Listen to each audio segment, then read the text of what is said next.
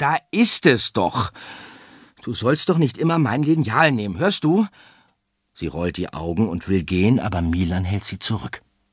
Sie soll ihm helfen, ein Schild zu schreiben. Für die Tür. Paula rollt wieder die Augen, aber dann hilft sie ihm. Das Türschild ist ein kleiner Zettel, und den klebt Milan außen an die Tür zu seinem Zimmer. Afrika, bitte klopfen. Dann ist er allein, mit der Spinne und mit Afrika. Paula hat recht. Alles ist hier größer. Der Verkehrsteppich wächst und wächst, als wäre er eine bunte Pfütze, die immer mehr auseinanderfließt.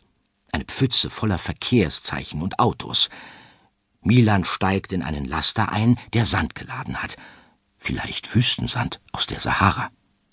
Überall wächst Gras, braunes afrikanisches Steppengras. Ein Riesenkäfer läuft schnüffelnd vorbei.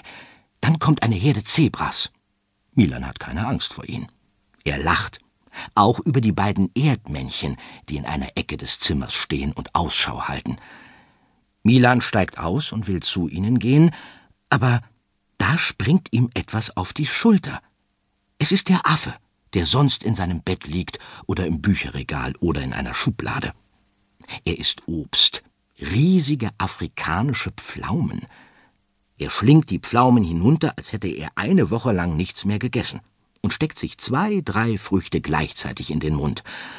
Und dann muss er husten und krächzen, und er greift sich an den Hals. Milan hebt den Finger. Man soll nicht so schlingen. Doch der Affe braucht im Moment keine Belehrungen. Er hat ernsthafte Probleme. Eine Pflaume ist ihm wohl im Hals stecken geblieben. Er versucht sie wieder herauszuwürgen, aber das gelingt ihm nicht. Er springt auf und ab, macht Kopfstand, aber das hilft alles nichts. Jetzt bekommt Milan doch noch Angst. Um den Affen. Immerhin ist er sein Lieblingskuscheltier. Da schlägt ihm Milan mit aller Kraft auf den Rücken. Dann noch einmal. Es macht plopp und die Pflaume fliegt in hohem Bogen aus dem Affenmund. Der Affe legt sich erschöpft ins Gras. Milan ist froh. Er hat ein Affenleben gerettet. Ganz allein. Plötzlich klopft irgendetwas. Seltsamerweise.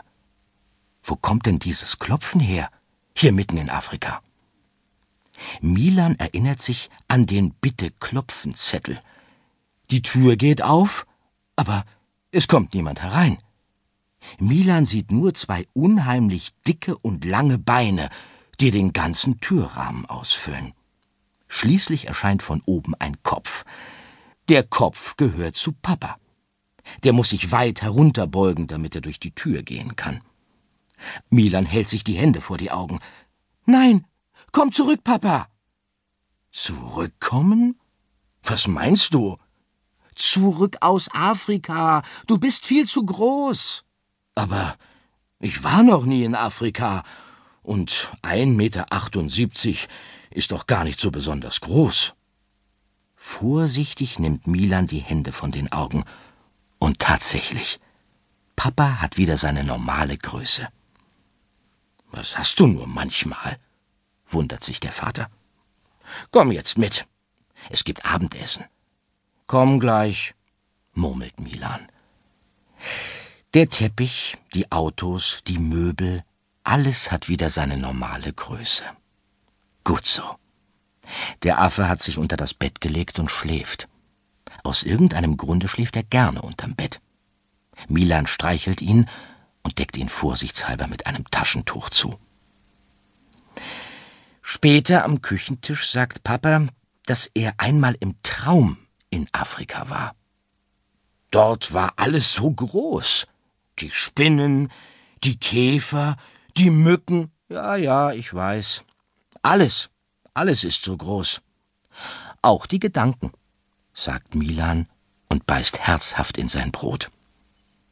Dabei sieht er nur die riesige Spinne, die über die Türschwelle in die Küche klettert. Vielleicht hat sie auch Hunger und will mitessen. Aber von meinem Brot bekommt sie nichts, denkt Milan, die soll sich selbst eins schmieren.